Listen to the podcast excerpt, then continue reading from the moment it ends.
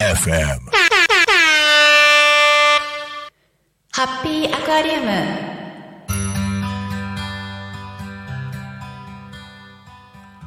皆さんこんにちはハッピーアクアリウムナビゲーターのようです今日で第4回早くも最終回となりましたということで今回は最終回にふさわしいスペシャルゲストへのインタビューを行ってまいりました。拍手。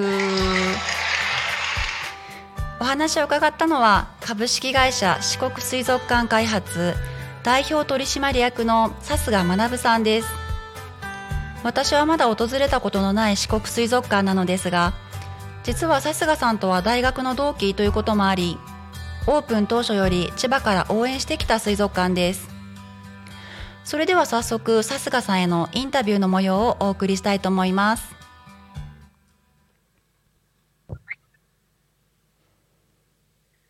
本日インタビューに応じてくださった笹賀さんは1978年山梨県生まれ四国水族館の運営会社医療コンサルタントの会社の代表として医療と地方創生のダブルテーマを掲げて全国で活躍しています。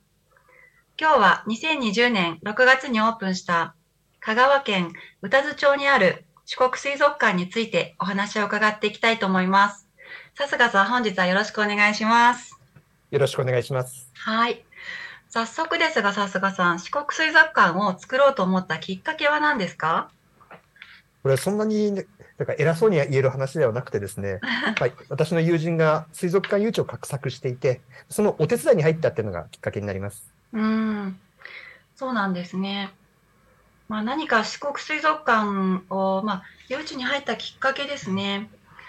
まあ、えっと、笹賀さん、その地方創生のダブルテーマっていうところなんですけど、まあ、四国の宇多津町という場所に、まあ、地方創生というテーマで、あの、水族館をこう、あの、建てたわけなんですけど、水族館、その地方創生に関心を持たれたっていうきっかけの、な何が、うん、きっかけで地方創生に関心を持たれたのでしょうか？私が地方創生に関心を持ったのが、まあ、私自身が田舎の出身だからっていうのがまず一つあると思います。うん。で、その中で特に強く考えるようになったのは23、4歳の時で、うんこの地方で頑張って若い人たち、まあ当時、私も若かったので、私の友人たちが、まあ一生懸命頑張って働いてる姿を見て、もっと報われてもいいんじゃないかなっていうふうに考えるようになって、はいでその時はまだ、その地方創生なんていう言葉もなかったんですけども、なんか地方の活性化のために働きたいなっていうふうに考えるようになりました。うん。そうですね。若い人たちが、そうですね。もっと報われてっていうこと、大事ですよね。うん。まあ、四国水族館なんですけれども、2020年6月といえば、うんまあ、コロナ禍真っ只中でのスタートとなり、まあ、たくさんのご苦労もあったかと思いますが、まあ、リモートでの水族館見学をやったりとか、まあ、今年の3月には香川大学との包括連携協定に基づくプロジェクト、病室からつながる水族館と題して、コミュニケーションロボットを使った水族館見学など素晴らしい活動もされてましたよね。今後の具体的なイベントや取り組みの予定などはありますか？え良い質問をありがとうございます。はい。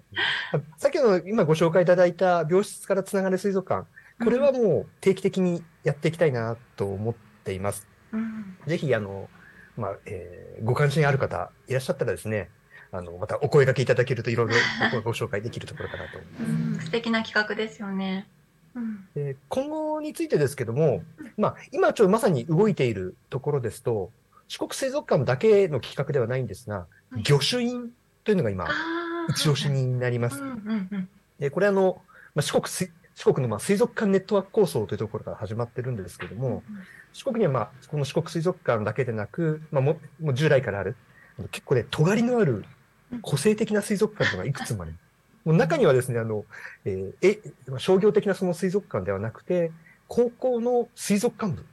これが月に1回自分たちの飼育している水族館を展示している、そんな水族館も実は2つもあってですね、うんうん。まあ、そういったところ、えーに対して今、まあ、私たちも動いて一緒にその魚種をやりましょうと。うんうん。で四国といえば何といってもお遍路がああるので、はいぜひですね、その、御朱印なんかを通じながら、四国の水族館お遍路やってもらったらいいなと思ってます。あ面白いですね。そうなんですよ。んで、これ、結構この思い結構いろいろ深くあってですね、ええ四国って、一回、まあ、し宿泊付きで旅行に行くと、どのぐらい行くかっていうとええ、大体2泊か3泊なんですよ。うん。ただ、四国の結局面積考えると、2泊3泊で四国全部回るって実質不可能うん。で、で、その時に、おも次にまた面白いものがあるって気づくことができれば、2回3回リピートしてくれるので、そのきっかけにこの御朱印、水族館お遍路が 行けるといいなっていうのが思いとしてあるところです。そうですね。面白いですよね。点々とこう各地に水族館がこう、うん、点在しているので、そういったところを回って、まあ、それぞれの特徴ある水族館をこう見て回るっていうのも一つの醍醐味ですよね。そうですよ。で、うん1回の旅行で水族館でせいぜいで2つか頑張っても3つだと思うんで？すよ。でそういう感じでまあこういう仕事をやるにあたって、いろんな水族館見て回ったんですけど、もう1日で2個超えると気持ち悪くなってきます確かにやっぱりね。うよ。ん1日1個。で、1回の旅行だとせいぜい1個か2個なので、うんうん今、あの、御朱印自体は7つの年間がやってるんですけども、うんねぜひですね、2回3回来て、うん御朱印を集めてもらいたいなと。なるほど。あーまあ、個人的にはウミガメが泳いでるところ行ってみたいですけど、なんだっけ、名前が。えーえええーと、ウミガメ。ウミガ。メ。今さ、ウミガメ博物館か、はいもし。くは、あのえっ、と、室戸廃校水族館ですかね。学校のプールでウミガメが泳いでる。あはいはい。あの、ウミガメだらけの、確か、四国には水族館があったような気がウミガメだけのとこだと、その、日和さんにあるカレットですね。そうなんです。かなりマニアックなとこなんです。かなりマニアックですね。はい。今ね、改装中なので、うーん。ここに行くと完全リニューアルされていいかもしれない。あ、楽しみですね。はいリニューアル、リニューアルを待ちたいところです。はい。はい。ありがとうございます。じゃあ最後に、あのーまあ、四国水族館の見どころを教えてください。まあ、ぜひですね、一度ご覧になっていただきたいのは、四国瀬戸内海の、えーその、美しい景色と、うんそしてあの、四国水族館のイルカ、このコラボレーションですね。これはぜひ一度ご覧になっていただきたいなと思ってます。うんはい。あのー夕日をバックに、あのイルカがね、ジャンプしてるところとかがね、本当に美しい絵が、あのまあ、これ本当に生で見てみたいなっていうのが、うん、私の率直な感想ですし、まあ、あの、個人的にはあの、四国水族館テレビで、あの、最初、こう、立ち上がるときに、特集されていたりもしたんですが、玉頭ちゃんですね。玉頭ちゃんをちょっと見に行きたいなとも思ってるので、まあ、ちょっとあの、まあ、個人的にですけれどもね。はい。そんなところを楽しみに、えーぜひ、四国水族館に行ってみたいと思います。さすがさん、本日はありがとうございました。ありがとうございました。はい。さすがさんのお話を聞いて、ますます四国四国水族館に行くのが楽しみになりました。皆さんもぜひ四国水族館に足を伸ばしてみてくださいね。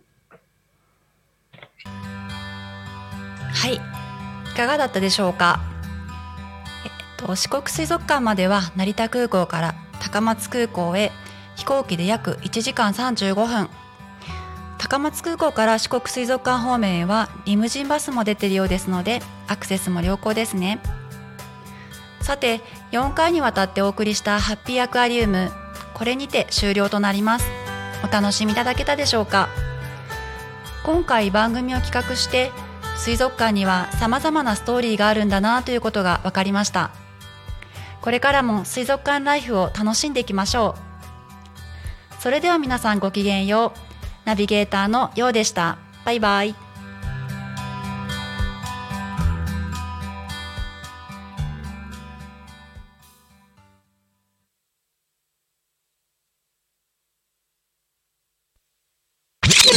Talk Me FM.